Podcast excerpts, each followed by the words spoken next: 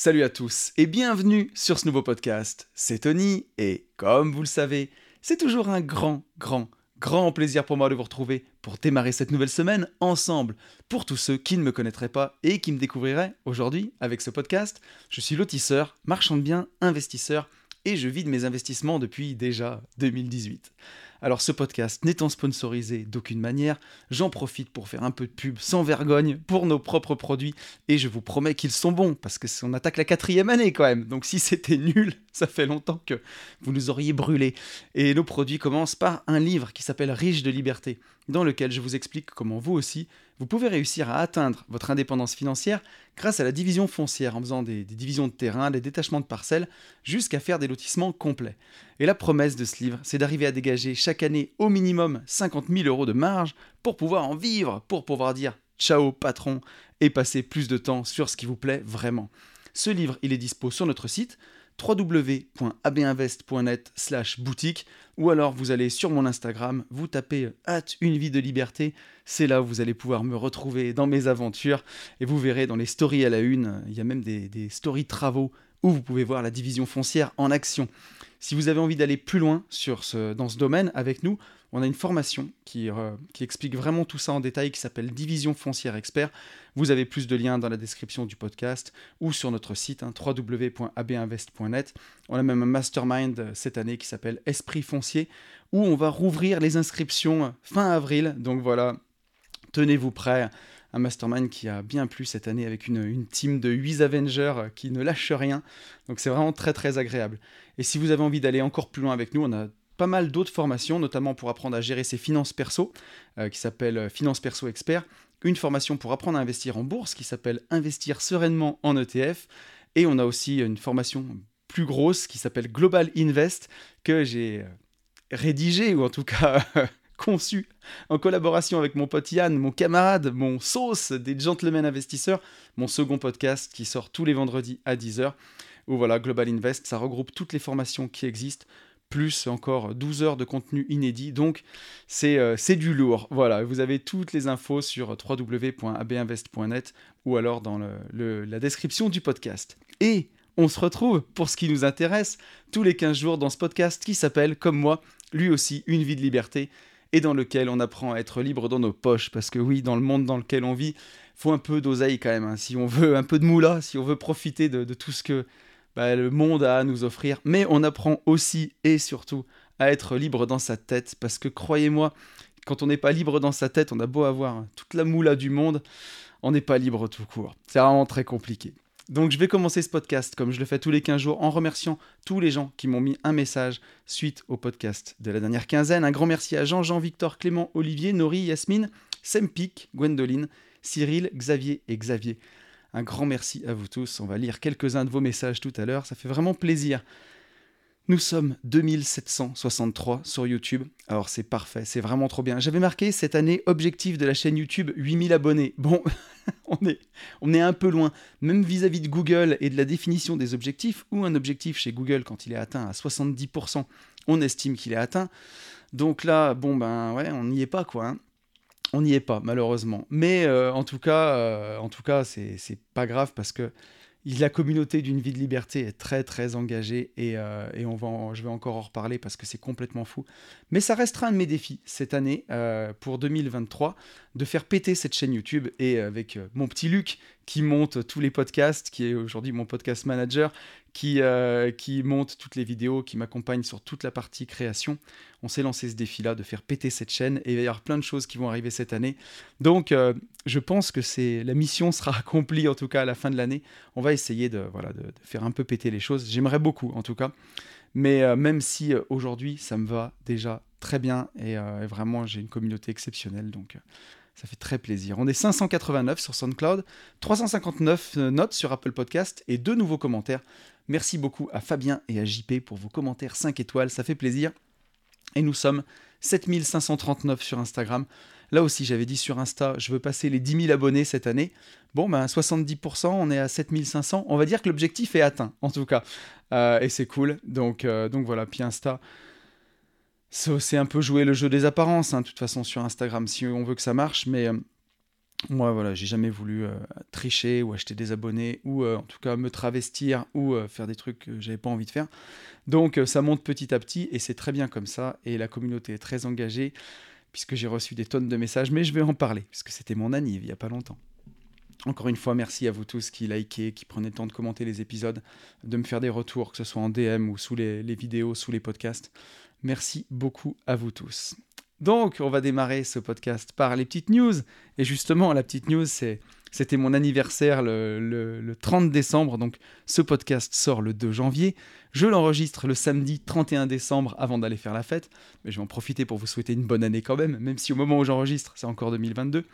Mais déjà, merci à vous tous pour vos messages d'anniversaire. Franchement, ça m'a énormément touché. Vous avez fait exploser mon Instagram.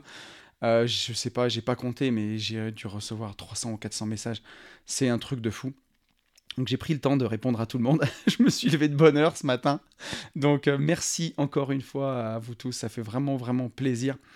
Euh, je le disais tout à l'heure, Instagram, c'est peut-être parfois le jeu des apparences, mais quand on a une communauté voilà fidèle, bah, comme comme j'ai l'impression d'avoir en tout cas, et comme j'ai, ben, ça va au-delà des réseaux. quoi. Et vos messages m'ont beaucoup touché. Donc un grand merci à vous. Et aussi merci à ceux qui m'ont offert des cadeaux. J'ai euh, Olive qui m'a offert euh, euh, une bouteille et un livre. Donc merci, j'ai reçu ça au, courrier. Ça m'a vraiment trop touché. Donc merci à toi Olive. Et franchement, merci beaucoup, beaucoup à vous tous. Et je vous souhaite une bonne année, puisque vous écoutez ce podcast pour les, les, ceux qui l'écoutent le plus tôt, le 2 janvier. Donc, bonne et merveilleuse année 2023. Comme disait euh, Booba, souhaite-moi la santé, le reste on l'achètera. voilà. Mais bon, c'est tout ce que je vous souhaite aussi. Et euh, voilà, une année euh, pleine de, en tout cas, la santé, ça c'est la base. Prenez-en soin, faites du sport, mangez sainement, essayez en tout cas, ça c'est très important. Et après, parce que c'est prendre soin du véhicule, hein, de son corps, c'est celui qui va nous accompagner toute la vie. Donc il faut en prendre soin, il ne faut pas trop le négliger. Et pour le reste, je vous souhaite beaucoup de cash flow et de vous éclater dans vos invests, de faire ce que vous aimez. C'est vraiment le principal. Euh, et pour les choses plus terre à terre, donc euh, faites aussi votre bilan de l'année. Euh, même si vous le faites comme moi, alors je vous le dis parce que je suis un peu en retard. Habituellement, j'aime beaucoup faire ça entre Noël et le jour de l'an. Et, là, j'étais en famille, en vacances en famille. Et j'en ai beaucoup profité. C'était pas le moment de faire ça. Donc euh, voilà, au moment où vous m'écoutez, le 2 janvier, je reprends la route et je pars dans le sud. Je vais passer trois jours dans ma maison du sud pour, bah, pour justement faire le point sur tout, ce que je veux organiser cette année, alors il y a déjà beaucoup de choses qui sont faites, tous les masterminds des gentlemen, toutes ces choses-là, c'est déjà tout organisé, mais surtout la direction que je veux donner aussi à la chaîne YouTube, au vlog, voir les événements que j'ai, essayer de planifier mon année de vlog, vraiment prendre du temps là-dessus. Et je vais aussi en profiter, donc ça c'est pour la chaîne YouTube, mais de, faire mon, bilan de l'année écoulée, même si je l'ai déjà un petit peu fait. Euh, j'avais fait un podcast il y a deux ans justement là-dessus pour vous aider. Vous pouvez retourner l'écouter. C'est le podcast du premier podcast de janvier il y a deux ans. Je pense que ça peut être très intéressant. Déjà faire le bilan de l'année écoulée. Ça c'est super important. Regardez par rapport aux objectifs que vous vous étiez fixés. Où est-ce que vous en êtes? Est-ce que vous avez atteint vos objectifs? Est-ce que vous ne les avez pas atteints? Est-ce qu'il y a des objectifs que vous n'avez pas touchés? Si vous ne les avez pas touchés, qu'est-ce que c'est? Est-ce que vous n'avez pas eu le temps de le faire? Ou est-ce que c'est justement un objectif qui vous plaît plus, qui vous intéresse pas? Et ça, c'est super intéressant à, définir et à regarder. Il faut y faire très très attention. Donc c'est ce que je vais faire pendant, pendant ces trois jours, euh, faire le bilan objectif de mon année. Voilà, me dire... Euh, est-ce que cet objectif, si je ne l'ai pas atteint, il n'était pas important pour moi? Ou est-ce que j'ai merdé et j'y ai pas assez accordé de temps? Et je vais définir mes objectifs de 2023. Euh, voilà. Et cette année, ce sera vraiment calé. Je vous le dis toujours, et j'ai insisté là-dessus dans la formation Vision 360 et dans les vidéos, dans les derniers vlogs que j'ai fait. C'est quand même pas mal les premiers temps, en tout cas jusqu'au premier million, d'appuyer là où on est bon. Euh, et, moi, je vais appuyer sur le marchand de biens cette année. Je pense qu'avec Ben, on va en parler tous les deux, mais on va pas faire une pause, mais on va, on construit déjà nos bureaux cette année. Euh, l'immeuble vient d'être enduit, d'ailleurs je vous ferai une belle, euh, un beau vlog, notre immeuble 3 logements vient d'être enduit, la maison elle avance aussi beaucoup. Euh, on a encore un invest qu'on achète fin janvier, un local commercial, et je pense que sur la partie patrimoniale, on a vraiment mis le paquet en 2022.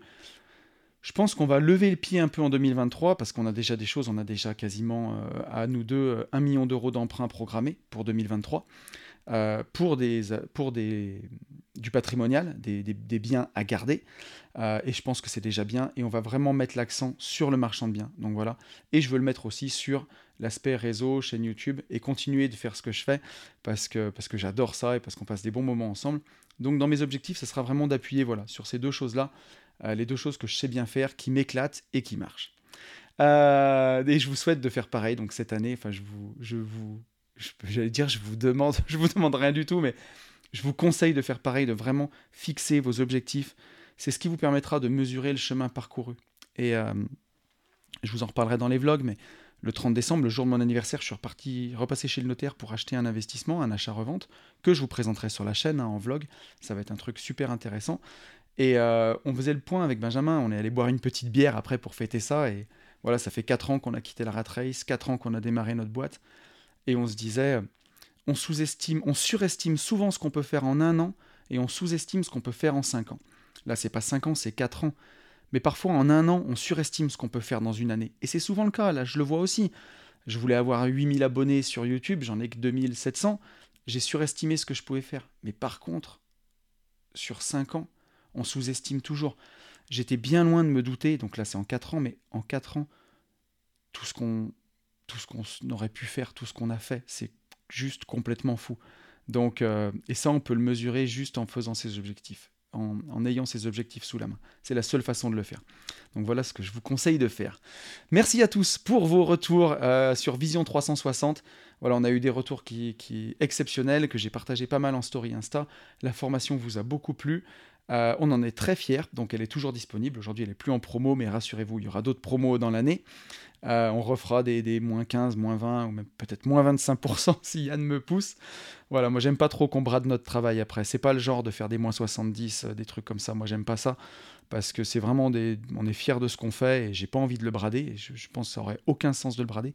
Et c'est même pas du respect aussi pour les gens qui l'ont payé le prix fort. Donc on, voilà, on s'arrête à 25% pour les plus grosses remises, mais il y aura des 25%. Donc, euh, encore une fois, merci à tous ceux qui nous ont fait confiance. Vous avez été nombreux et ça nous a beaucoup touché avec Ben. et euh, merci à tous pour vos retours. J'allais vous parler du MMA. Euh, MMA au Maroc, notre euh, stage de, combat investissement euh, au Maroc pour la deuxième édition. J'allais vous dire qu'il reste des places, il n'en reste plus, elles sont toutes parties. Donc voilà, MMA au Maroc du 12 au 18 mars, c'est complet. On a 19 participants. Merci infiniment à tous ceux qui nous ont fait confiance. Et pour ceux qui n'ont malheureusement pas pu venir, je vous ferai un beau vlog pour vous faire partager ces bons moments, ne vous inquiétez pas. Et en ce qui concerne la parenthèse indépendance, donc la parenthèse indépendance, c'est ce qui remplace les coachings qu'on faisait avec Yann dans toute la France, euh, qui s'appelait J'irai investir chez vous, où on allait dans toute la France à la rencontre d'investisseurs. Bah là voilà, comme Céline Dion qui établit sa résidence à Las Vegas, Yann et moi on établit notre résidence euh, en Auvergne-Rhône-Alpes et c'est vous qui venez. Donc la première session euh, qui a lieu début mars, elle est complète. Voilà, on a nos 16 participants. Donc on est en train de travailler euh, d'arrache-pied pour vous faire quelque chose de génial. Et croyez-moi, vous n'êtes pas prêts. Avec ce qu'on a prévu avec Yann, avec Fab, avec Ben, et avec euh, en plus un cinquième intervenant surprise, vous, n'êtes pas prêts. Ça va défoncer. Euh, on est trop trop content de ce qu'on de est en train de préparer. On a une journée de plus, on a trois jours entiers, une journée de plus que les J'irai investir chez vous. Donc on va vraiment avoir le temps de profiter de, de, de tout ça pour bosser ensemble. Euh, la parenthèse indépendance, c'est vraiment se fermer avec les gentlemen investisseurs, avec Ben, avec Fabien, euh, notre, notre associé euh, coach PNL. On s'enferme pendant trois jours, ensemble, vraiment à la campagne, isolé, avec un chef cuisinier qui nous fait à manger. On sort plus. Et on remet tout à plat. On, remet le, le travail sur l'ouvrage. On regarde les investissements qu'on a déjà faits, les investissements qu'on pourrait faire, quelle direction on donne à nos invests et même quelle direction on donne à notre vie. Euh, et, ça, en groupe, je pense que ça va défoncer. Donc la première session est complète. J'ai déjà des gens qui ont réservé pour la prochaine session, qui aura lieu du 23 au 25 mai. On a déjà quatre participants qui ont réservé. Donc n'hésitez pas, si ça vous dit, à vous manifester, parce que la prochaine sera plus qu'au mois de septembre après. Donc voilà, si ça vous intéresse, n'hésitez pas, dites-le moi, envoyez-moi un DM sur Insta, un commentaire sur YouTube, mais pour, euh, pour bloquer votre place. Et euh, voilà, que vous soyez pas déçus parce qu'il y a des gens qui, qui, voulaient, qui voulaient, qui ont mis un peu de temps. Mais c'est pas facile non plus euh, parce que c'est en semaine, donc à pouvoir avoir leur jour. Et ben voilà, les places étaient parties entre temps, donc euh, n'hésitez pas. Voilà, j'en ai fini pour les news. On va revenir sur les, messages suite au podcast de la semaine dernière. Et on a, de, de la dernière quinzaine, on a un premier message de Yasmine. Yasmine qui revenait sur, sur ce, jeune homme qui voulait acheter, en étant étudiant, un appart avec sa compagne. Et Yasmine nous dit Une fois n'est pas coutume, je ne partage pas entièrement ton point de vue pour le fait de débuter jeune. J'ai acheté ma RP en étant étudiante et j'ai fait une plus-value et j'étais bien contente. Par contre, j'ai tout dépensé parce que je n'étais pas bien éduqué. Je pense qu'il n'y a aucun mal à commencer tôt. Il faut juste commencer bien. Si tu achètes ta RP, pense revente, pas coup de cœur. Anticipe que si tu ne puisses pas la revendre, tu puisses la louer. Si tu achètes pour investir, n'achète pas n'importe quoi, n'importe comment, bien entendu. Ne te lance pas en LCD si tu ne peux pas la gérer ou si tu n'es pas dans une ville où il y a de la conciergerie. Il n'est jamais trop tôt pour faire un achat-revente en RP. Si on regarde Yomi Denzel, il était millionnaire à 23 ou 26 ans, je ne sais plus. Aux USA, il y a même un gamin qui a lancé son premier business à 8 ans. Franchement, il n'y a pas d'âge pour se planter et il n'y a pas d'âge pour bien faire les choses. Alors, je suis d'accord avec toi, Yasmine. Franchement, sur le fond, j'ai rien à dire. Ton message, il est parfait. Je suis tout à fait d'accord avec toi. Mon, mon inquiétude, elle était plus sur le fait que notre ami, je euh, je me rappelle plus ton prénom, je suis navré, euh, j'ai pas repris ton ancien message, mais il voulait investir avec sa copine. Et c'est là où c'est peut-être mon histoire personnelle qui parle, allez savoir, de l'histoire du tonton. Mais euh, quand on fait des investissements en couple, quand on se connaît jeune en couple, je suis pas trop pour se mettre euh, trop de barrières, tu vois, de faire un enfant trop jeune, ou se marier trop jeune, ou prendre un crédit à deux trop jeune, quand on est encore étudiant, quand on n'a pas fait son expérience. Je le, je le conseille pas avant 25 ans. Euh, vraiment d'avoir vécu un petit peu, d'avoir vu si, euh, parce que si on est en couple depuis un an et demi, quand on est jeune, quand on est encore étudiant, on ne sait pas où on va aller travailler, on ne sait pas où on va partir. C'est, je préfère qu'il n'y ait pas de filtre dans la relation et de filtre financier, d'avoir déjà un truc en commun qui puisse nous donner la sensation d'avoir des menottes. Le podcast, il s'appelle pas une vie de liberté pour rien, tu vois. Et je voudrais pas que, je voudrais pas que, bah, voilà, comment dirais-je, que ça crée chez euh, notre jeune un sentiment de de prison, en fait, de redevabilité ou de ou d'être euh, coincé dans quelque chose. quoi. Je le dis tout le temps, hein. quand on fait un choix, faut toujours réfléchir au coût pour s'en sortir.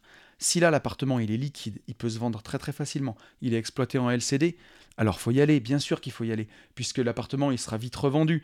Euh, mais si c'est un bien qui a été mal acheté, acheté trop cher, acheté dans un mauvais quartier, qui peut pas se revendre, ça peut être une vraie galère. je connais des gens dans mon entourage qui sont plus ensemble depuis peut-être 15 ans et qui ont encore un bien ensemble.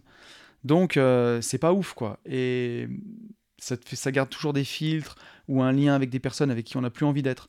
Donc euh, si c'était acheté tout seul, bien sûr que je lui conseille d'y aller direct, même étudiant, c'est à fond.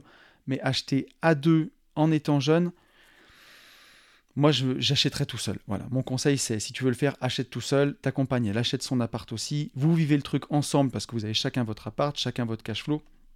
Et prenez le temps de tester si la relation elle est solide et tout ça. Voilà ce que je voulais dire. Pas, pas aller se mettre trop des menottes ou des boulets trop trop vite. Quoi. Voilà.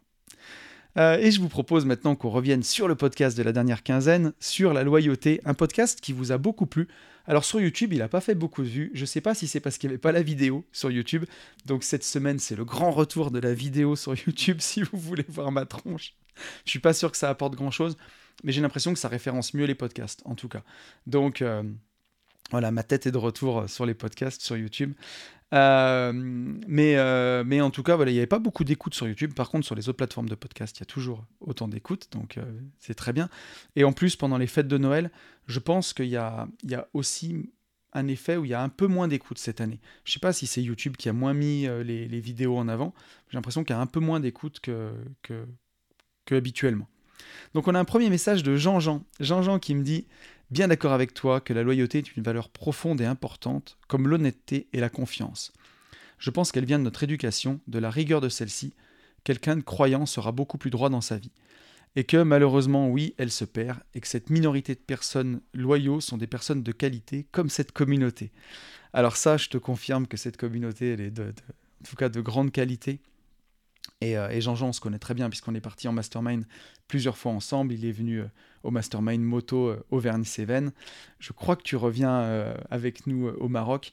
Donc, donc voilà, c'est quelqu'un aussi de très droit, Jean-Jean. Et je voulais surtout revenir sur ton message quand tu dis que voilà, la loyauté est une valeur euh, importante et profonde, comme l'honnêteté, la confiance, c'est des valeurs qui sont intrinsèques, l'honnêteté, la confiance, dans justement cette loyauté. Euh, c'est des choses, loyauté, on, l'a vu dans le podcast d'il y, a 15 jours, c'est quelque chose qu'on a vraiment d'abord en soi, c'est des valeurs profondes. Et quand tu parles de quelqu'un de croyant, sera beaucoup plus droit dans sa vie. Je ne sais pas si on peut en faire encore une fois une réalité universelle, parce que chez les croyants, il y a des cons comme chez les autres. Hein. c'est souvent, c'est aussi souvent le cas. On ne peut pas faire une, réalité universelle. Je sais que moi, après, c'est pas un secret pour vous, mais moi, je suis plutôt croyant.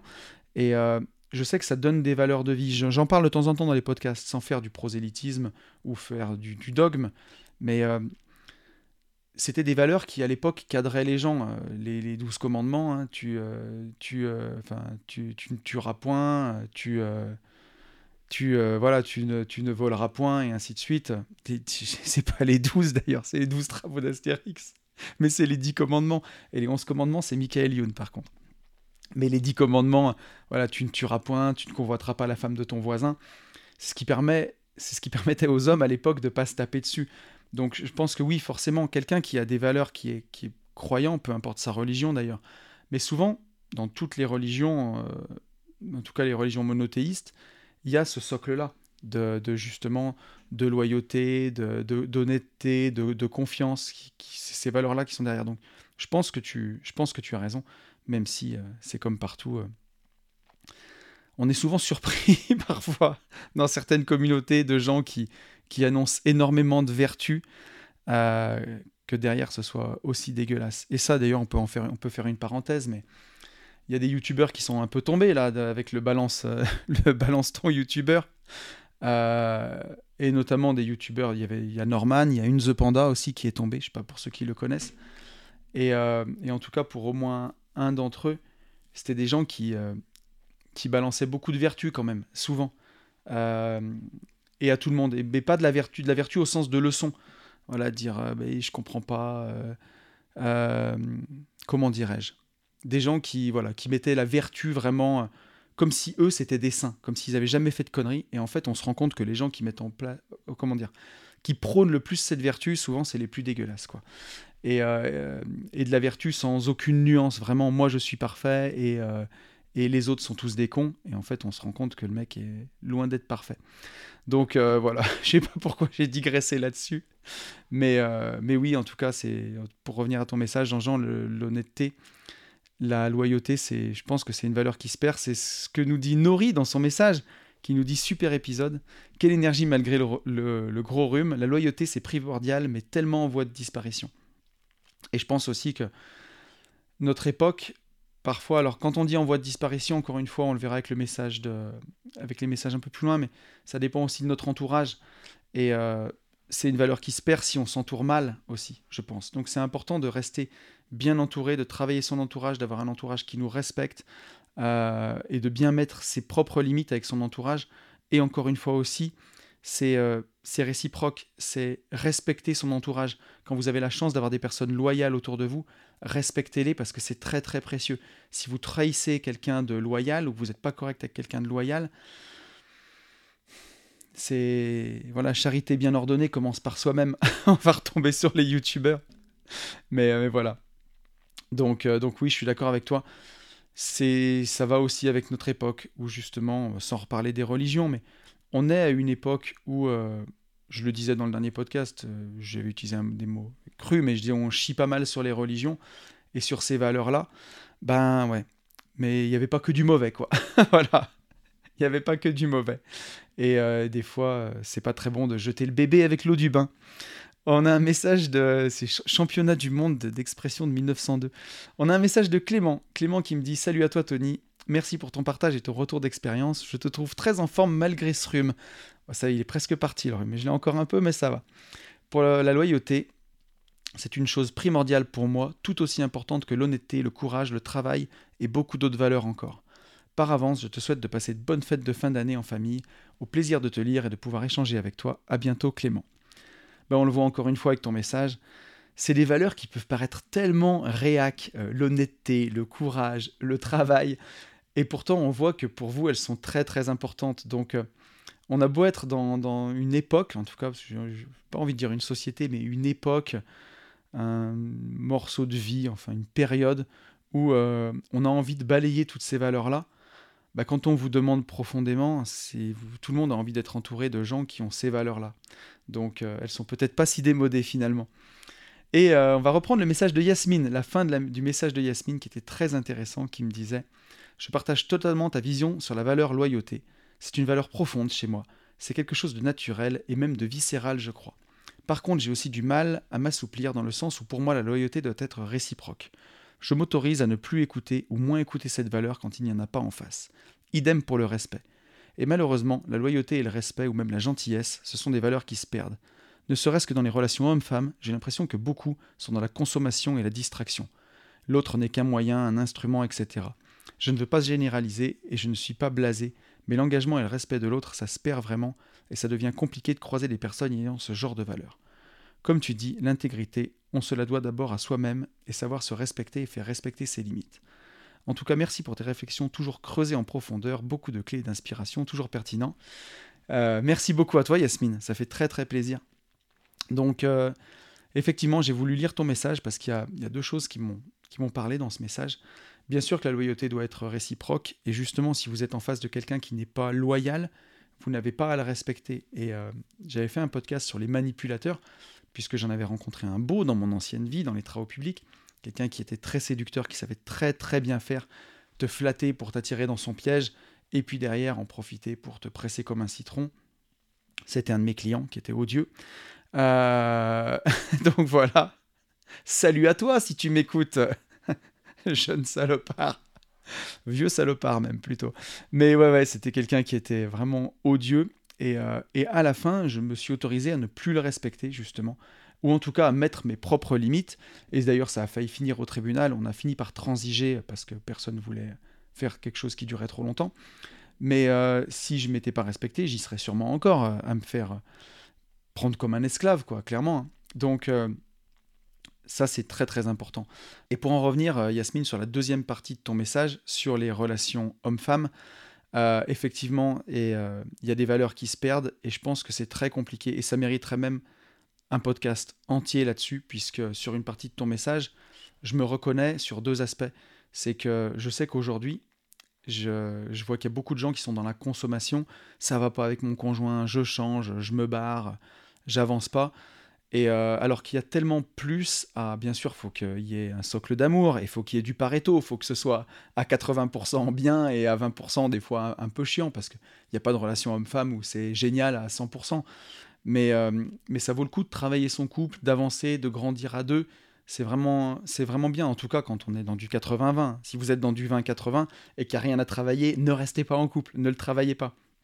Mais encore une fois, il faut être au bon moment dans sa tête pour ça. Et je me reconnais dans ton message parce que quand je me suis séparé en 2015, euh, je pense que j'étais pas du tout disponible et, euh, et j'ai peut-être pas été le plus galant des hommes à cette époque-là. Et on pourrait faire un podcast là-dessus, on pourrait en parler.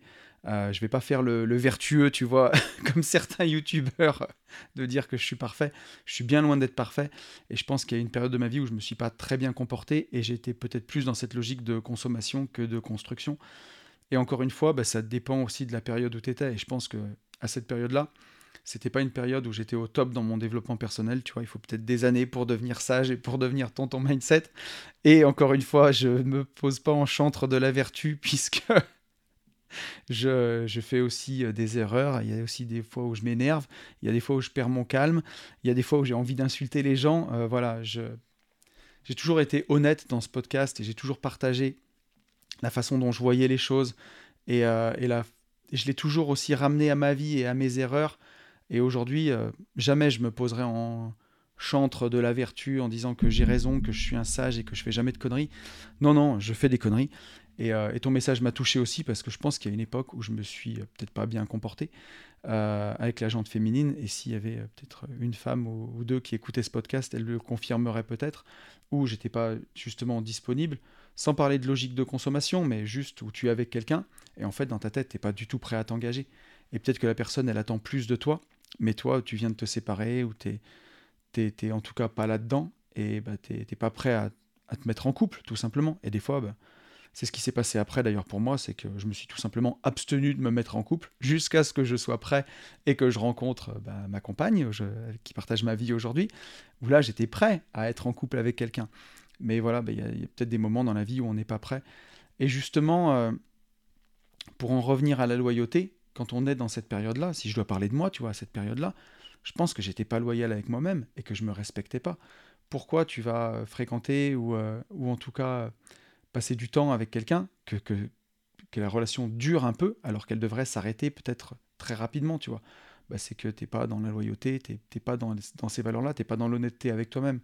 Donc, euh, bah, encore une fois, il faut s'entourer de gens qui partagent nos valeurs et il faut les rencontrer aussi au bon moment. Et, euh, et oui, je suis d'accord avec toi pour aller au-delà de ça, puisque là je parle de période, mais pour aller au-delà de ça, euh, je pense que c'est aussi forcément des valeurs qui se perdent. On a pas mal, tu vois, je disais qu'on a chié sur la religion, on a aussi beaucoup chié sur la famille ces dernières années. Moi, je vous en ai beaucoup parlé dans ce podcast. Pour moi, ma séparation, le fait d'avoir mes enfants une semaine sur deux, ça a été un drame.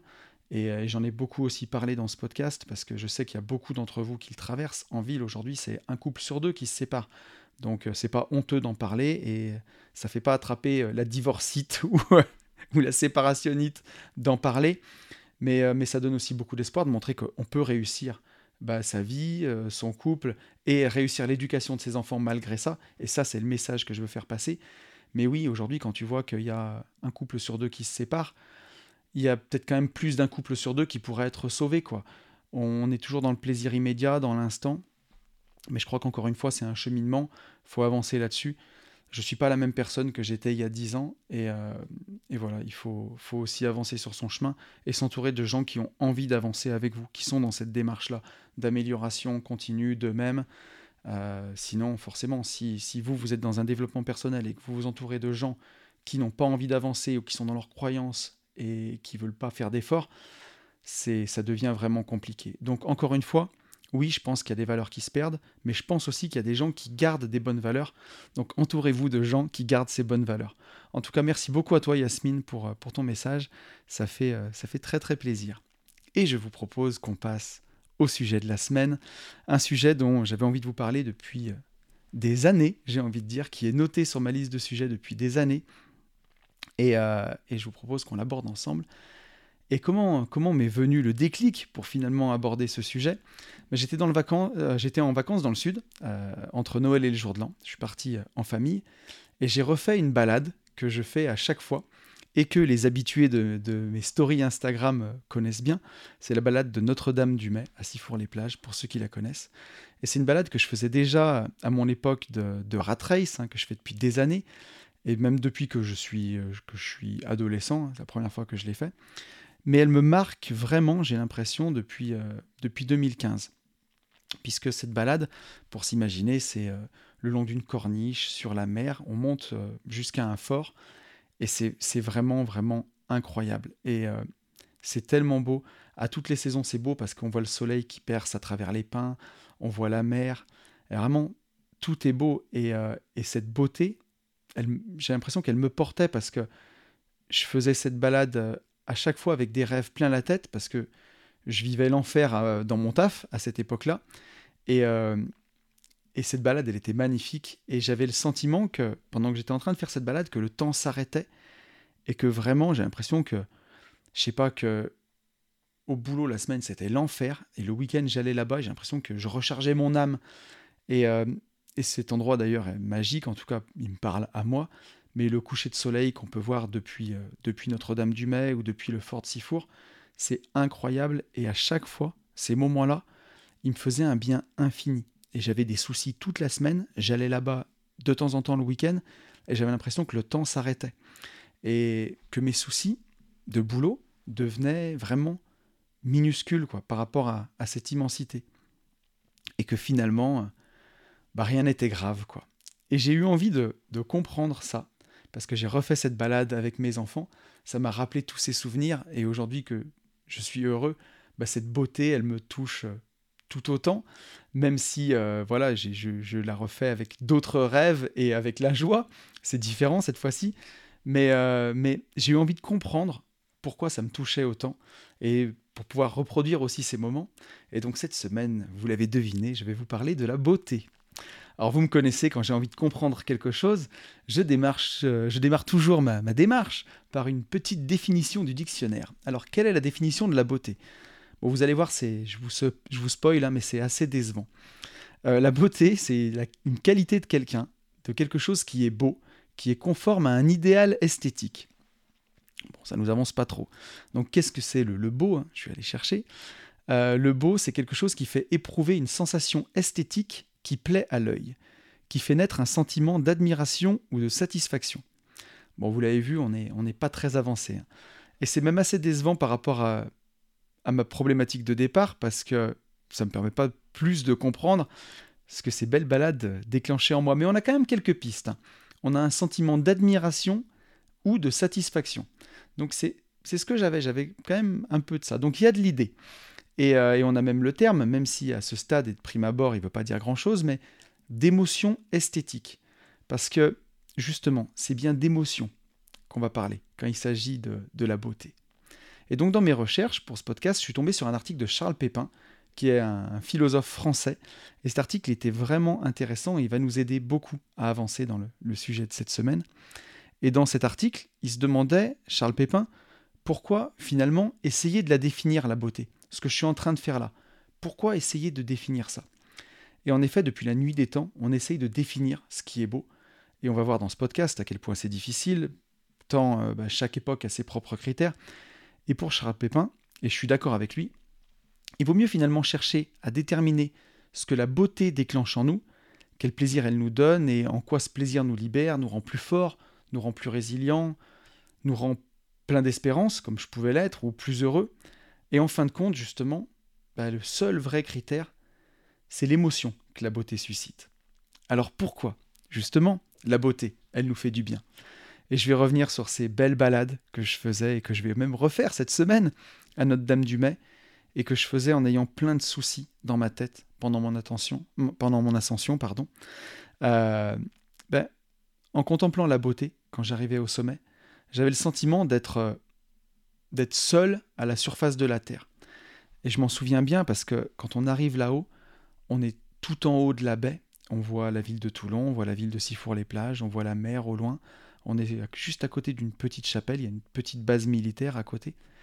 Et on a vraiment le sentiment d'être d'être seul au monde sur ce, sur ce petit astre terrestre là. Je réalisais que j'étais tout petit et que j'arpentais la surface de la planète, une planète qui est perdue dans sa galaxie, elle-même perdue dans l'univers. Euh, et, j'admirais vraiment la beauté et je comprenais le, la fugacité du moment, en fait. Le fait que c'est, c'est juste une étincelle, quoi. C'est, c'est rien, ça passe tellement vite. Et à quel point j'étais qu'une poussière et que justement, ça rendait ça encore plus précieux. D'être si petit face à la beauté de la nature, à ce qui nous entoure. Et, euh, et justement, ça avait l'effet instantané de m'apaiser et d'apaiser mon cœur. Et c'est rigolo parce que j'en ai parlé dans un des premiers podcasts que j'ai fait sur la chaîne, le podcast qui s'appelle Que faire quand tout semble perdu, de s'imaginer soi-même et dézoomer, comme on dézoomerait sur, sur Google Maps, pour s'apercevoir qu'on est tellement petit et que justement nos problèmes sont encore plus petits. Et ça me faisait cet effet-là, en fait, cet effet de, dézoom et de me dire, mais finalement, mes problèmes, mes soucis, mon boulot, ma boîte, euh, les crédits, c'est tellement rien par rapport à l'immensité de ce monde. Et, euh, et, justement, la beauté, à ce moment-là, elle a vraiment ce, don saisissant de nous ramener à notre cœur, en fait, à ce qui nous touche. Et elle nous déconnecte de notre mental. C'est vraiment le, sentiment que j'avais à cette, à cette époque, et j'essaie d'expliquer les choses, sinon il n'y a, y a pas de podcast, c'est dur à expliquer, mais c'est une chose qu'on ne peut pas saisir avec notre intellect. Ça nous touche en plein cœur et ça se ressent. Et, euh, et ça nous apaise instantanément. Et peut-être que on est encore plus sensible quand on a connu des moments difficiles. En tout cas, moi, je parle de ce que je connais. Donc, je pense que j'y suis aussi plus sensible parce que j'ai eu des périodes difficiles euh, à l'époque. Et je pense que ça, c'est aussi quelque chose de précieux quand on a connu des bas, vraiment bas. Ben, on apprécie beaucoup plus les hauts. Je pense que ça, c'est aussi ce qui fait la force des, des gens qui ont, voilà, qui ont vécu des moments un peu plus difficiles, même si on a tous notre échelle du difficile, bien entendu. Mais, euh, mais voilà, justement, parfois, quand dans nos vies c'est le chaos, bah, nos yeux, ils ont besoin de rechercher cette harmonie et elle peut se trouver dans un paysage comme moi, Notre-Dame-du-Mai, retrouver cette harmonie-là ou euh, même dans la beauté du visage d'une personne. Et j'en reviens à l'article que j'ai lu de Charles Pépin, dans lequel il nous dit que la beauté, elle nous procure du bien parce qu'elle nous redonne l'occasion d'être à l'écoute de nous-mêmes et de faire confiance à ce qu'on ressent au fond de soi. Et quand on éprouve justement une émotion esthétique devant un beau paysage ou en écoutant une chanson à la radio par exemple, quand on ressent vraiment une émotion forte, que ça nous amène les larmes, bah finalement, c'est nous qu'on écoute au fond. Et euh, ça peut nous aider à plein de choses, à accepter par exemple une part de fragilité en soi. Et bah justement, dans ce sens-là, la beauté, elle nous aide à avancer dans la connaissance de nous, puisque ça nous touche au fond de nous. Ça nous donne des renseignements sur ce qu'on aime. Et ça, c'est très important. Et euh, le plus important, justement, quand on est devant un paysage, quand moi je suis à Notre-Dame-du-Mai devant cette immensité, je me dis pas que c'est beau parce qu'on m'a dit que c'était beau, mais c'est justement parce que je suis attentif à ce que la beauté elle provoque en moi. Et c'est ça qui est important. Et en ça, chaque émotion esthétique, elle nous rapproche un peu plus de nous-mêmes, de ce qu'on aime, de ce qui nous touche profondément. Et à chaque fois, elle entraîne un petit gain de l'estime de soi. Donc c'est pour ça, là j'ai une de mes premières réponses, c'est pour ça que cette balade, elle me touche autant, elle me faisait autant de bien. C'est que bah, elle répare l'estime de soi. Et chaque fois que j'en revenais, bah voilà, j'avais des coups durs, mais je me sentais un peu mieux. Ça m'avait un peu réparé. Et euh, dans la vie, dans la plupart du temps, on sépare vraiment le corps et l'esprit. Alors que dans les faits, et en tout cas pour moi, on est réellement des, des corps-esprits avec une incidence réelle de l'un sur l'autre. C'est pas dissocié. Si je prends un exemple, si on est en dépression, ça peut entraîner des troubles alimentaires, on peut manger n'importe comment, qui auront des effets sur le corps. Bah, le corps va peut-être grossir, ou euh, si on a l'appétit coupé, mincir. Donc l'esprit a vraiment un effet sur le corps. Et dans l'autre sens, ça marche aussi on peut être en pleine forme, puis finalement avoir une blessure physique qui peut entraîner euh, un handicap, par exemple, et qui peut entraîner des troubles dans l'esprit si on n'a plus l'autonomie qu'on avait avant. Euh, donc il y a vraiment un effet de l'un sur l'autre, et pourtant on le sépare dans nos vies. Et justement, bah, quand on contemple quelque chose qu'on trouve beau, dans, ce plaisir-là, ce plaisir esthétique qui nous touche, le corps et l'esprit, bah, ils sont instantanément réunis. Et on voit, on vit, on ressent tout en entier, ça nous touche de partout, on peut même avoir des frissons. Et c'est une véritable réconciliation intérieure quand on est devant du beau. Euh, et justement, cette harmonie intérieure, elle nous fait du bien et elle nous donne ce sentiment réel de vivre, ce sentiment de se sentir vivant, le sentiment qu'on a quand on se dit, voilà, je suis à la bonne place, c'est ici et maintenant. Bah, c'est la beauté qui peut nous le provoquer. Et c'est là aussi justement tout le paradoxe de la beauté, puisque elle est dans l'apparence, pour un paysage ou, pour une personne, elle est en tout cas dans ce qu'on montre, la beauté, elle est esthétique, et donc par essence, elle est superficielle. Et dans le même temps, elle nous fait ressentir des émotions qui sont extrêmement profondes, des émotions qui renforcent l'estime de soi, qui nous font instantanément du bien, et qui peuvent même parfois, pour, pour les plus athées d'entre nous, face à la beauté incroyable d'un coucher de soleil, nous faire croire potentiellement à l'existence de Dieu, pourquoi pas. Donc la beauté, on va continuer un peu là-dedans, mais est-ce qu'elle peut se mesurer? Parce que voilà, on a vu que c'était subjectif. Et ça l'est subjectif. Si euh, il y a Voltaire qui disait Demandez à un crapaud ce qu'est la beauté, il vous répondra que c'est sa femelle avec des gros yeux ronds sortant de sa petite tête. Bah oui, elle, elle lui plaît en tout cas. Et si je prends l'exemple de mon chat, par exemple, on aura même parlé de mon chat, c'est tout à fait le cas, puisque mon, mon, chat a 15 ans et il a eu un cancer des oreilles.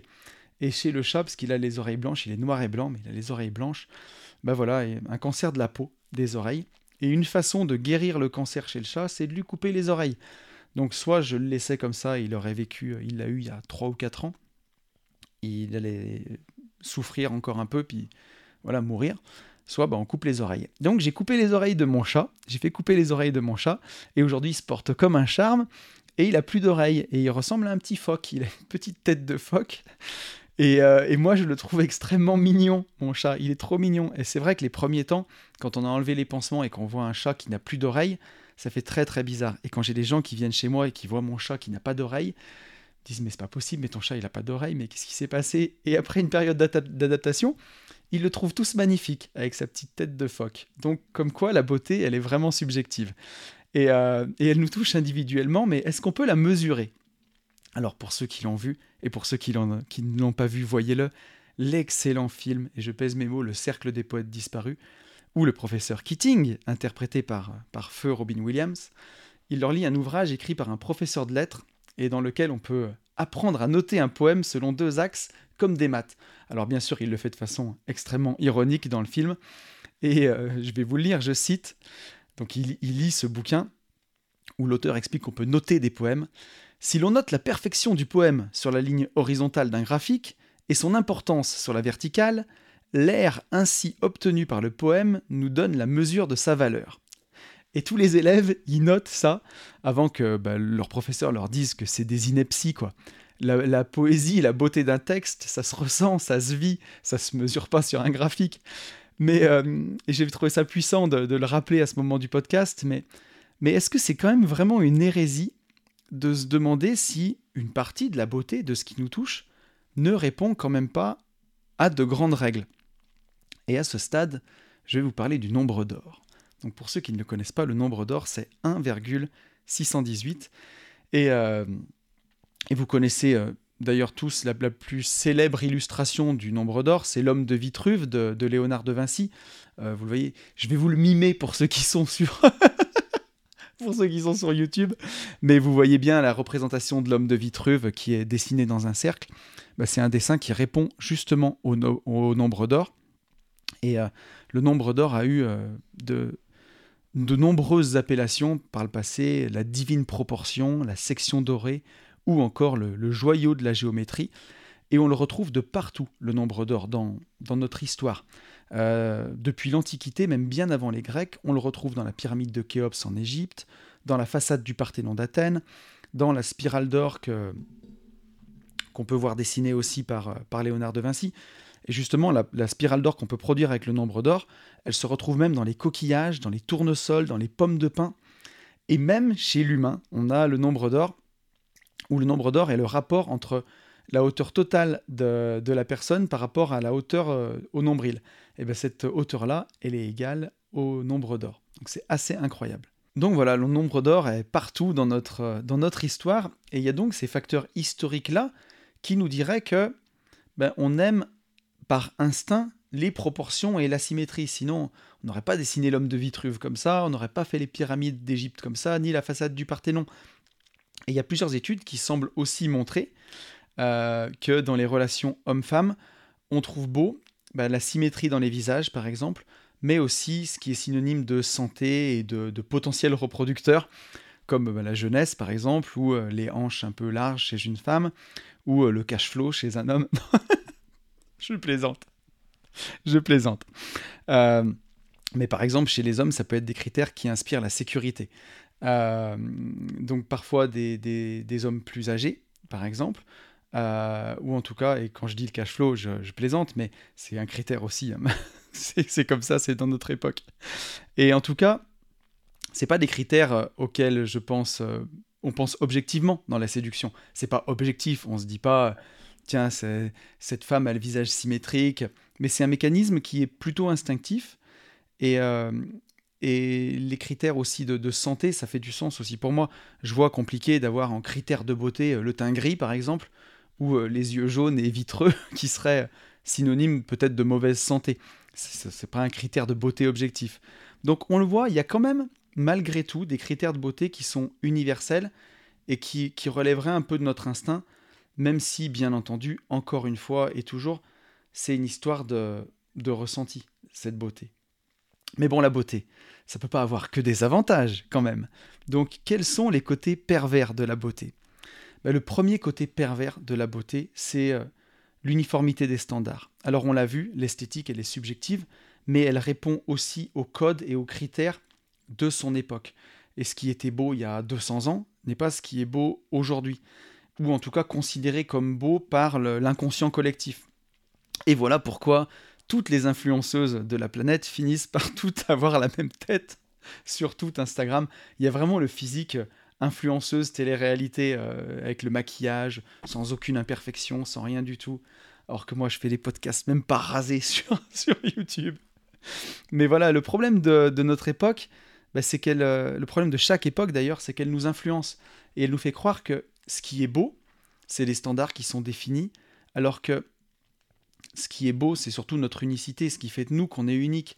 Et la beauté, la vraie beauté, elle réside aussi dans ces imperfections qui nous rendent uniques. Et c'est ça notre plus grande force. La tour de Pise, par exemple, que j'ai visitée en 2022, ben, elle est belle et unique justement parce que elle est penchée. Si elle était droite, ce serait juste une tour parmi d'autres. Elle serait, on la verrait pas, elle, serait insignifiante. Et euh, je vous parlais d'ailleurs des clones influenceuses, c'est rigolo parce qu'en ce moment j'ai un, faux compte Insta sur les réseaux euh, qui a cloné complètement mon compte Instagram et qui démarche les gens. Alors je soupçonne que ce soit des bots quand même parce que c'est, on a l'impression quand même de parler un peu à un robot, même si l'IA a fait des gros progrès, euh, pas beaucoup celle-ci. Euh, mais voilà, ça me fait penser, ces gens qui copient un style ou une façon de faire, c'est toujours voué à l'échec. Et euh, vous connaissez l'adage, hein, soyez vous-même, tous les autres sont déjà pris. Notre force, elle réside vraiment dans notre unicité. Et, euh, et en étant fidèle à moi-même et à ce que je ressens et à ce que j'exprime, je me dis que je peux être serein parce que personne ne fait ce que je fais comme je le fais. Il y a un seul tonton mindset, donc euh, voilà, ne copiez pas les autres et, ne vous souciez pas si on vous copie, parce que si vous êtes fidèle à ce que vous êtes au fond de vous, bah voilà, vous êtes unique euh, et, c'est ça qui fait notre force. Donc voilà, le premier danger de la beauté, c'est ça, c'est cette unicité des standards, de, définir ce qui est beau dans une époque. Deuxième danger que j'ai vu, c'est la discrimination sur la beauté. Euh, et justement, euh, alors dans mes recherches, j'ai vu qu'il y avait une étude américaine qui disait que les gens très beaux, ils gagnaient en moyenne 5% de plus que les gens qui étaient considérés comme dans la moyenne physiquement et les personnes considérées comme très en dessous de la moyenne gagnaient jusqu'à 9% de moins. Euh, aussi, au tribunal, à délit égal, les beaux sont jugés bien moins sévèrement que les moches. Donc euh, ça craint. Et à l'école, les beaux, euh, souvent, ont des meilleures notes que les moins beaux. Et souvent, c'est un cercle vicieux en plus parce que bah, moins on est beau, plus on est rejeté, et donc plus on est sur la défensive et plus on est souvent désagréable. C'est ce qui fait que les gens beaux sont souvent plus agréables que les gens moches. Et bien sûr, euh, bah, voilà, tout ça c'est réel. Alors moi je me trouve plutôt beau, en tout cas moi pour moi, et c'est ça qui compte. Mais il se trouve aussi que je suis pas très grand. Voilà, je fais 1m76, c'est pas immense. Et quand j'étais célibataire, j'ai déjà rencontré des femmes qui ne voulaient pas d'hommes en dessous d'un mètre 80. C'était même pas la peine de se présenter, c'était recalé à l'entrée. Donc voilà, euh, dont acte, hein. je, compensais avec du cash flow. Non, c'est un running gag, je précise. Arrêtez, vous énervez pas, c'est une vanne. Mais ce que je veux dire, c'est que ces critères-là, ils sont, ils sont réels. Bien sûr qu'il y a une discrimination sur la beauté. Et chez les hommes, c'est souvent sur la taille, par exemple. Ben, je connais beaucoup de femmes hein, qui, en dessous d'un mètre 80, ne veulent pas, euh, ne veulent pas voir un homme, quoi. Et moi, personnellement, ça m'a jamais dérangé du tout d'être considéré plutôt euh, petit. Je sais pas pourquoi, mais moi, j'ai rapidement acté que je pourrais rien y changer, de toute façon, et ça ne m'a absolument jamais complexé. Mais par contre, ces discriminations-là, elles sont réelles, et je pense qu'elles peuvent être largement aussi violentes que du racisme pour les personnes réellement moches qui le subissent. Euh, puisque, vraiment, c'est une forme de discrimination, bien sûr, et, euh, et, je pense que, ouais, elle peut être largement aussi violente que du racisme. Mais, euh, mais voilà, rassurez-vous, il y a des solutions et on verra en fin de podcast que ça peut s'arranger. Voilà, euh, on peut avoir du charme. Donc, euh, on peut s'arranger. Mais quoi qu'il en soit, la séduction, dans tous les cas, c'est une discrimination. On ne peut pas plaire à tout le monde et tout le monde ne, ne vous plaira pas. Il y a des femmes qui vont préférer les hommes blonds, il y a des femmes qui vont préférer les bruns. Et c'est pas grave, je veux dire, vous ne pouvez pas aimer ou accepter tout le monde. Encore heureux. Donc, c'est aussi pour ça qu'on s'attire, parce qu'on a nos critères. Donc c'est quand même important, mais il vaut mieux être beau donc, hein, me direz-vous. Eh bien, cruel retour de bâton, la beauté peut aussi se révéler un handicap. Euh, alors à mon époque euh, où j'étais euh, très très muscu, pas crossfit, un hein, muscu muscu, il y a une quinzaine d'années. Alors je vous laisse juger si un corps très musclé est beau ou moche, mais à l'époque j'avais déjà eu des réflexions par le passé. donc musclé, rien dans la tête, voilà. Que ce soit pour obtenir des contrats. J'ai un client qui me l'a dit un jour. Euh, vraiment texto, c'est du vécu, hein, qui m'a dit quand je vous ai vu arriver au départ euh, avec euh, vos t-shirts et vos pectoraux, je me suis dit, oulala, celui-là, il doit rien avoir dans la tête. ça fait plaisir, ou avec la jante féminine aussi. Hein. Et pour une femme, et, et ça aussi c'est du vécu, alors je suis pas une femme, mais je l'ai vu, on peut être trop belle pour un poste, par exemple. Et dans les travaux publics, on avait une collaboratrice à une époque qui était, je pense en tout cas à mon sens, et objectivement très très jolie. Et au milieu des, chiens de la casse, clairement, un des ouvriers, c'était très très compliqué. Elle, avait du mal à leur parler sans que les mecs vrillent complètement. quoi. Euh, et ça, c'est du vécu. Donc voilà. Et ou pour des femmes, par exemple, on peut laisser sous-entendre, si elles sont très belles, qu'elles ne sont pas arrivées là par hasard dans leur, dans leur boulot. Donc oui, il y a, y a un dark side à la beauté, il y a un revers de la médaille, et c'est pas fini. Avec le troisième point que j'ai vu, c'est le danger de la beauté et, et de l'ego. Alors vous connaissez l'expression beauté fatale, elle n'a peut-être pas été inventée pour rien. Et, euh, la beauté, elle peut, vraiment nous avoir si on, la relie trop avec son ego. Euh, j'ai un exemple qui est vraiment pas, pas très très, comment dirais-je, qui est très triste, mais la beauté peut être utilisée en appât pour une arnaque, par exemple. Et euh, on connaît tous l'histoire horrible de, de Ilan Halimi qui a été attiré justement dans un guet-apens par une femme très belle. Euh, donc euh, voilà, la beauté, il faut parfois s'en méfier et faire aussi attention à la dimension égotique. Et on peut voir des choses, on peut vouloir, pardon, des choses par ego et pas réellement parce qu'elles nous plaisent ou parce qu'elles nous touchent. Il faut bien faire la différence entre la beauté qui nous touche et la beauté qui répond à une uniformité des standards et qu'on voudrait avoir juste par ego. Euh, et, voilà, pas vouloir les choses parce qu'elles nous plaisent, mais juste par ego. Vouloir une très belle femme comme un trophée, par exemple. Alors la beauté physique, bah, inexorablement, que ce soit pour les hommes ou pour les femmes, elle passe avec le temps. Et c'est vraiment nécessaire de pas tout construire là-dessus dans son couple, par exemple, parce qu'il bah, y a un moment où euh, ben, elle va passer, la beauté. Alors elle sera toujours là d'une façon différente, mais euh, elle va passer de la façon où on l'a vu la première fois en tout cas. Et on peut prendre un exemple un peu plus terre à terre, mais on peut vouloir une belle voiture par ego, pour faire rager son voisin par exemple, ou alors parce que les lignes de la voiture, parce qu'elles nous touchent. Et je sais que pour moi, par exemple, euh, ma Porsche, même sans la conduire, des fois je suis dans mon garage et je m'arrête juste pour la regarder, parce que les lignes de la voiture, parce que je la trouve belle et ça me rend heureux, tout simplement, même sans la conduire. Et je crois qu'il y a des voitures que j'aime, j'ai même pas besoin de les conduire en fait. Juste aller les voir, ça me fait du bien, ça me rend heureux parce que je suis sensible à leur beauté. Je l'achète pas parce que, parce que mon voisin va dire tiens, le voisin il a une Porsche. Et encore une fois, bah, c'est pour ça qu'il faut, il faut être sensible à ce qu'on ressent. Et pour ne pas se tromper, c'est facile. Bah, justement, il suffit de ressentir. Alors comment est-ce qu'on va plus loin et qu'on laisse entrer la beauté dans nos vies? Donc pour la dernière partie de ce podcast, je voulais vous rappeler tout ce que la beauté, elle peut apporter dans nos vies et comment on la laisse entrer. Alors à ceux qui pensent que, que la vie, ça doit être exactement comme au McDo avec le fameux venez comme vous êtes, et qu'il faut faire aucun effort pour plaire, qu'il faut être naturel, et qui se demandent si euh, il faut vraiment jouer le jeu des apparences et qui veulent pas le jouer, moi je leur dirais que on peut pas ignorer l'image aujourd'hui dans, notre société et que faut pas venir comme on est, mais plutôt venir comme on se trouve beau. Et ça, on se le doit au moins à soi-même.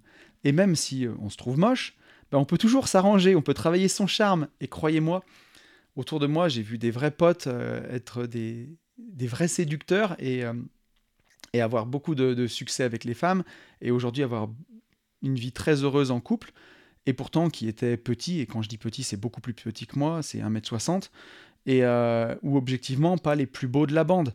Et ça fonctionnait parce qu'ils étaient bien dans leur basket, parce qu'ils étaient heureux, et justement parce qu'ils rayonnaient.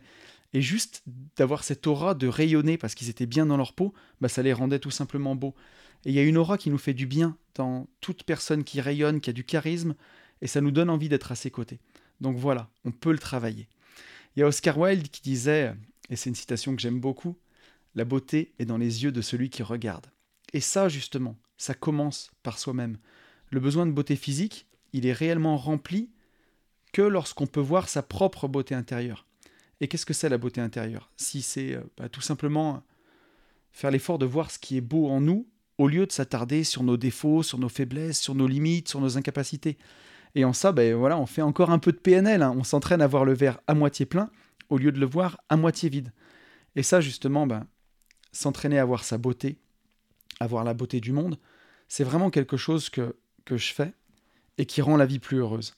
Voir la beauté de la nature plutôt que de se plaindre du temps, voir les talents des gens plutôt que de voir leurs défauts, essayer toujours de voir le bon côté. Et c'est un peu comme, euh, comme Michel-Ange, euh, j'aime bien cette métaphore, mais quand il a sculpté la Vénus de Milo, ben, il a su voir sa beauté dès le départ, même quand c'était une, pierre brute. Et euh, quand on lui a demandé comment il avait sculpté ce chef-d'œuvre, ben, la légende en tout cas raconte qu'il répondait En fait, la Vénus de Milo a toujours été là. Moi, j'ai seulement retiré les, morceaux de pierre qu'il y avait autour. Et je trouve ça très très beau. Alors justement, inspirez-vous de Michel-Ange quand il s'agira de, de voir de la beauté brute qu'on voit peut-être pas au premier abord. Euh, bien sûr, ça demande de faire preuve de bienveillance, mais, euh, mais voilà, il y, a, toujours de la beauté. Et s'exercer à la voir, ça nous rend aussi beaucoup plus heureux. La beauté, elle nous réconforte et elle nous fait du bien. Et je sais que quand je suis fatigué, par exemple, bah, je me refais beau, euh, je vais chez le coiffeur, je vais chez le barbier, et ça va tout de suite mieux. Et par la suite, on peut étendre ça à toute sa vie. Et je sais que moi, j'apporte énormément de soins à mon environnement de travail pour qu'il soit inspirant. Je travaille en face d'une grande baie vitrée avec euh, la vue sur les montagnes. Et ça, ça me fait du bien. Et euh, travailler dans un environnement qu'on trouve beau, avec des vêtements qu'on trouve beaux sur soi, bah, ça contribue à voir le monde de façon plus joyeuse et ça contribue aussi à voir la beauté en nous. Et euh, on l'a vu, hein, quand on ressent des émotions grâce à la beauté esthétique, bah, c'est notre cœur qui parle. Cette beauté, elle nous rapproche de nous-mêmes, elle nous aide à mieux nous connaître et à renforcer notre estime de nous. Alors il ne faut pas hésiter, surtout, à pratiquer chaque jour. Euh, et, le beau, encore une fois, à vos yeux, à vos propres yeux, ça rend vraiment la vie plus facile. Et plus vous vous entourerez de beauté, plus vous vous trouverez beau intérieurement et aussi extérieurement. Et si vous souriez, ben, vous rendrez un peu de beauté à ce monde. Et donc la beauté, elle nous aide aussi à être dans l'instant présent, dans la pleine conscience. Et euh, ça, je, me rappelle encore de, ces balades dans le sud, où justement la beauté des paysages me donnait ce sentiment d'être dans l'ici et maintenant. Et ça, justement, c'est un merveilleux complément à la méditation pour, euh, pour créer de l'harmonie dans sa vie. Et pour convaincre les plus pragmatiques ou les plus terre-à-terre d'entre nous, bah, la beauté nous aide même en investissement. En immobilier, c'est plus facile de vendre quelque chose de beau. Un Airbnb euh, pour le louer, une maison. Donc, c'est une qualité et une sensibilité essentielle à travailler. Et voilà, on arrive déjà à la, conclusion de ce podcast. J'étais très content de le, partager avec vous. Donc en conclusion, je, voudrais vous dire, avec mes mots, hein, que finalement, bah, on passe des années et des années à faire des choses terre à terre, de l'immobilier par exemple justement, ou même euh, une belle rat race, juste pour avoir plus de temps pour pouvoir admirer la beauté. Et pour citer euh, Lise Bourbeau, il faudrait même peut-être pas dire je juge que ceci est beau, mais plutôt euh, j'existe à travers la beauté. Alors comme moi personnellement je manque un peu de mots pour vous décrire tout ça, ben on va citer John Keating, le personnage de Robin Williams dans Le Cercle des poètes disparus. On ne lit pas, ni écrit de la poésie parce que c'est joli. On lit et écrit de la poésie car on fait partie de l'humanité. Et l'humanité est faite de passion, la médecine, le droit, le commerce sont nécessaires pour assurer la vie, mais la poésie, la beauté, la romance, l'amour, c'est pour ça qu'on vit. Oh capitaine, mon capitaine, je vous souhaite le meilleur, et vous le savez, je vous souhaite, par-dessus tout, de vivre libre.